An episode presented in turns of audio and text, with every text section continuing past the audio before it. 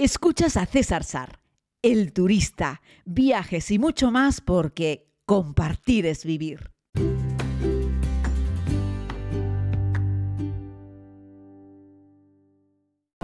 Saludos querida comunidad, les hablo desde el interior del minibús en el que estamos viajando por Jordania, en esta ruta que estamos haciendo por la comunidad. Ayer realicé este mismo podcast dentro del avión de Royal Jordanian, una aerolínea que la verdad es que está bien, pero hacía muchos años que no tenía la oportunidad de utilizarla y que les haré un repaso sobre la misma eh, cuando finalice el viaje de vuelta.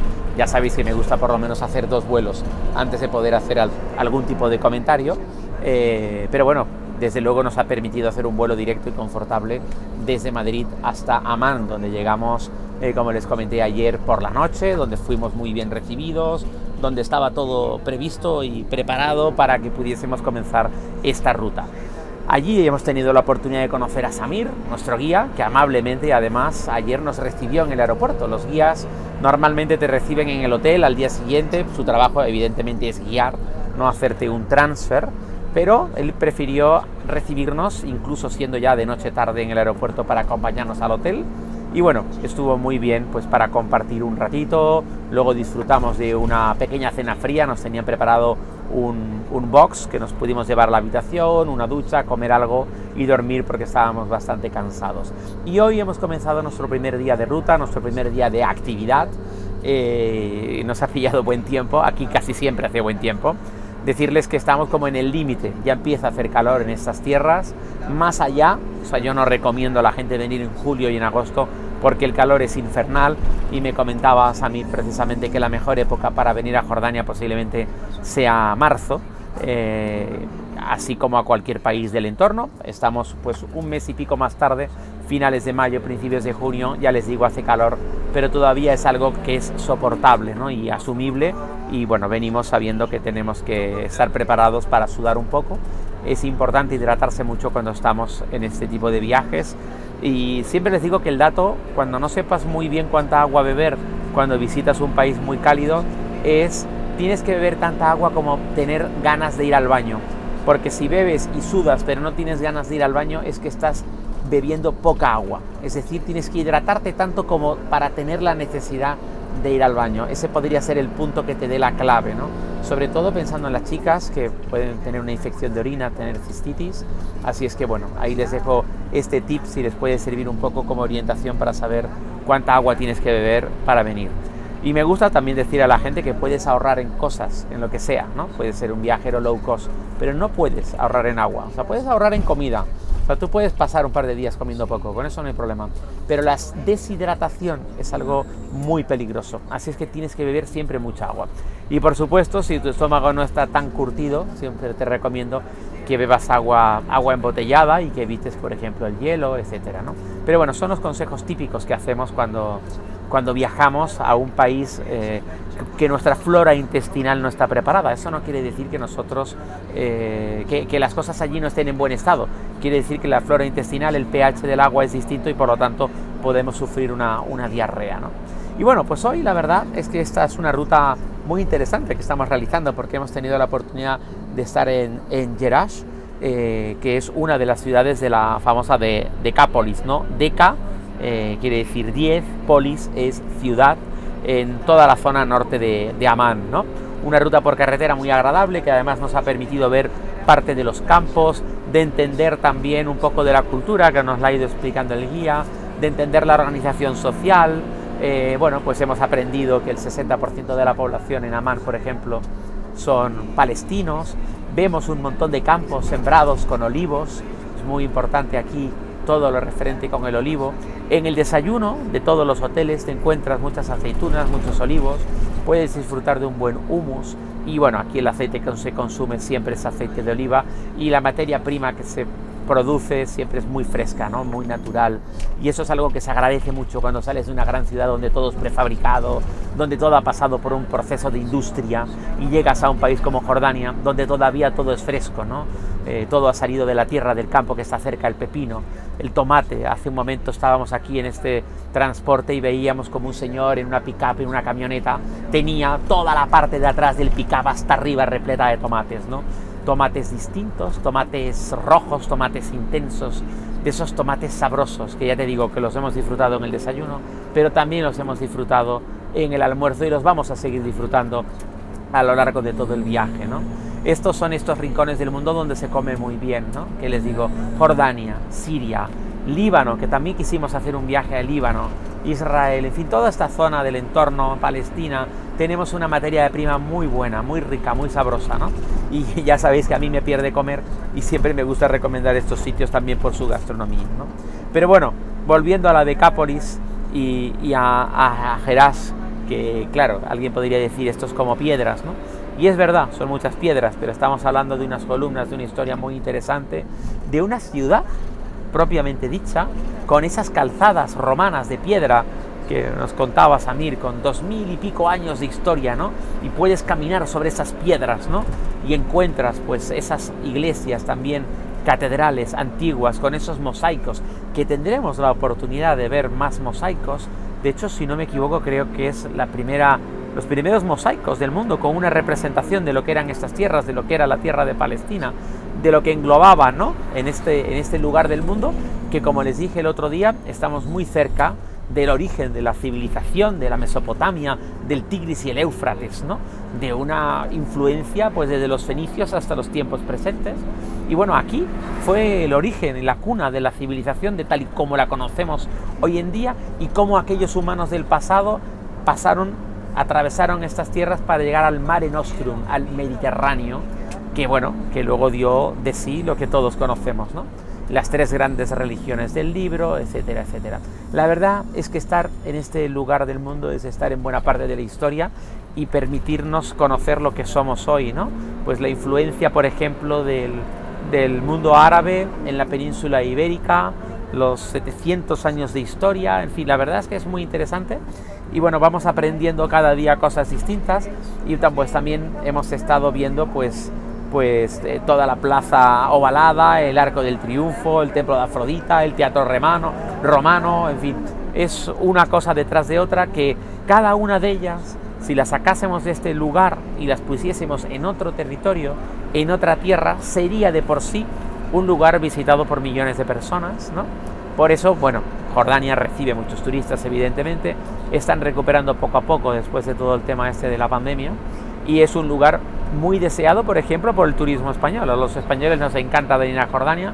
Ya les digo, yo estoy repitiendo en este país y lo hago con todo el gusto del mundo, porque la verdad es que siempre vas a aprender cosas nuevas, siempre vas a descubrir cosas nuevas.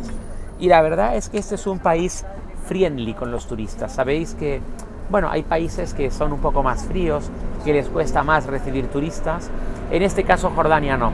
Jordania es un país seguro que lleva muchos, muchos, muchos años recibiendo turistas y no solo la persona que está trabajando directamente con el turista, sino cualquier persona que esté vendiendo frutos en un lado de la carretera, por ejemplo, si tú te bajas y le das un poco de cháchara, te va a dar a probar un trozo de fruta para ver si te gusta. ¿Se la compres o no se la compres? Él va a dar a probar la fruta para ver si te gusta. Y luego, si quieres, le compras algo pero son gente que a lo mejor están ahí para venderle fruta realmente al jordano que va por la carretera, ¿no? Pero ellos, si paras y eres turista y quieres comprarle algo, él va a estar encantado, ¿no? Y esto te lo vas a encontrar cuando das un paseo por cualquier barrio de Amán, ¿no? Eh, me encontraba alguien que me decía, César, vas a Jordania, ten cuidado. Estas personas generalmente lo que manifestáis es un poco de desconocimiento. Tú puedes caminar por cualquier barrio de Amán a las 10 de la mañana, pero también a las 10 de la noche pero también a las 2 de la madrugada. Estamos hablando de que estos son países muy seguros y que todos son muy friendly con el turista. No hay ningún movimiento contra el turista como si hay en algunos otros lugares del mundo. Aquí Jordania está muy contento de que vengan turistas porque además saben que los turistas generan economía, no solo en el sector directo, sino también en el indirecto. ¿no? Y eso es algo que notamos mucho y percibimos los turistas cuando venimos aquí. Así es que la verdad es que estamos muy contentos. ¿no? Y luego hemos ido al castillo de Ahlun, que soy incapaz de pronunciarlo, porque sabéis que nosotros los, los occidentales, los que tenemos, no somos capaces de pronunciar esas H's ni esas J's como lo pronuncian los árabes, por mucho que lo intentemos, yo creo que nunca podremos pasar por, por árabes porque seremos incapaces de pronunciarlo correctamente. Pero estamos hablando de una fortaleza de 1185, ¿no? Cuando coges a un tipo de Chicago o de Ohio o de Oklahoma y lo metes aquí, no solo en el viejo continente en Europa, lo metes aquí en Oriente Medio, que es igual de antiguo que la vieja Europa, no, perdón, es más antiguo que la vieja Europa. Eh, y los pones a caminar, ya te digo, por esas calzadas romanas o lo metes en una fortaleza que es del año 1185, flipan, ¿no? Como flipamos nosotros también directamente, ¿no? Por las alturas que tiene, no solo porque esté colocada en un lugar estratégico que les ha permitido tener una visión hacia todos los países vecinos, sino porque fueron capaces arquitectónicamente de construir una estructura de tantos pisos y mantenerla en pie tantos años después. Es cierto que han sido reconstruidas, que han sido reforzadas, pero ahí han estado, han perdurado al paso del tiempo, a los terremotos, a las lluvias, a las tormentas, pero además han perdurado al paso de las guerras, de los conflictos, ¿verdad?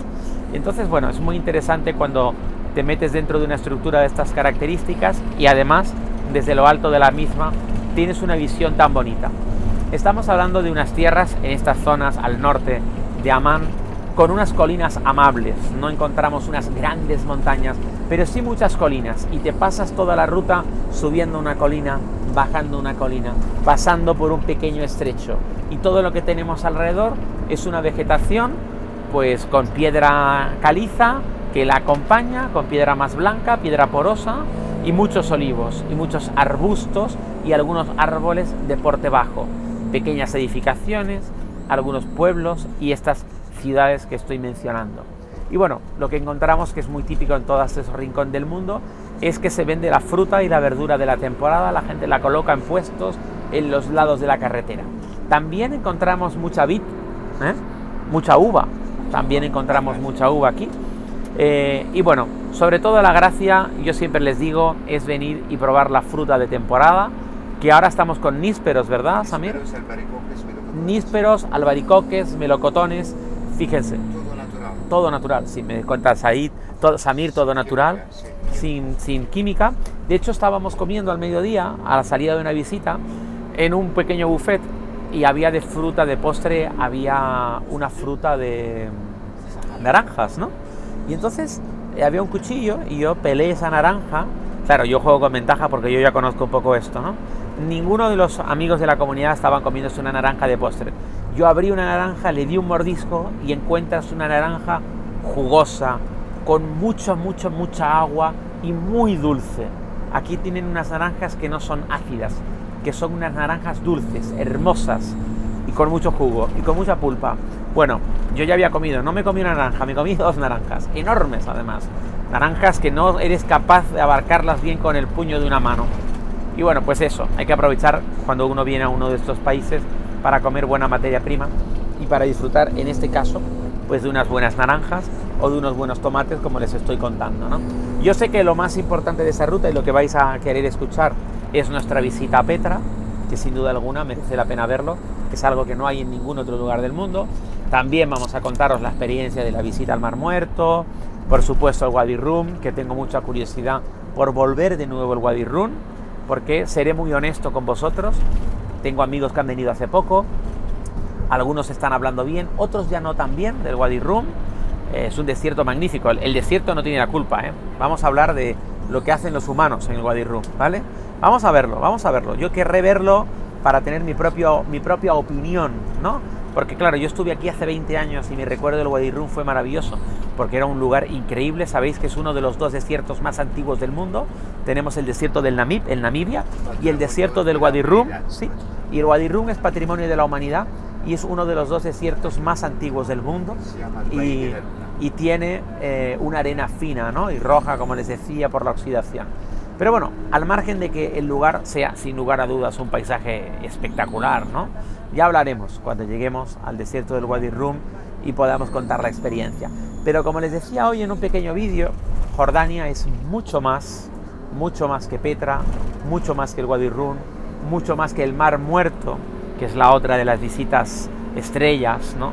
porque es una rareza eh, geográfica. Estamos hablando de que estamos a casi 400 metros debajo del nivel del mar, con este mar, con esta salinidad del 33% que se flota, en fin, estas curiosidades, ¿no? Pero Jordania es mucho más, como les digo, y voy a intentar a lo largo de esta semana, de este podcast que estamos compartiendo, voy a intentar transmitirle un poco la vida de la calle, la gente, cómo nos sentimos cuando estamos en contacto con, con un lugareño para intentar transmitirles cómo son estos seres que viven aquí, estos jordanos que son parte de, de la historia de la humanidad. Así es que bueno, me despido de todos ustedes, les pido disculpas por la calidad del audio, normalmente lo grabo con un micrófono bueno, mañana tendré el micrófono bueno y lo grabaré normal, lo estoy grabando solo con el teléfono con unos auriculares malos, pero yo creo que era más importante poder compartir este podcast que dejar un día sin compartir esta experiencia, porque ya saben que compartir es vivir. Muchísimas gracias a todos los que escucháis el podcast y nos vemos mañana. Feliz viaje.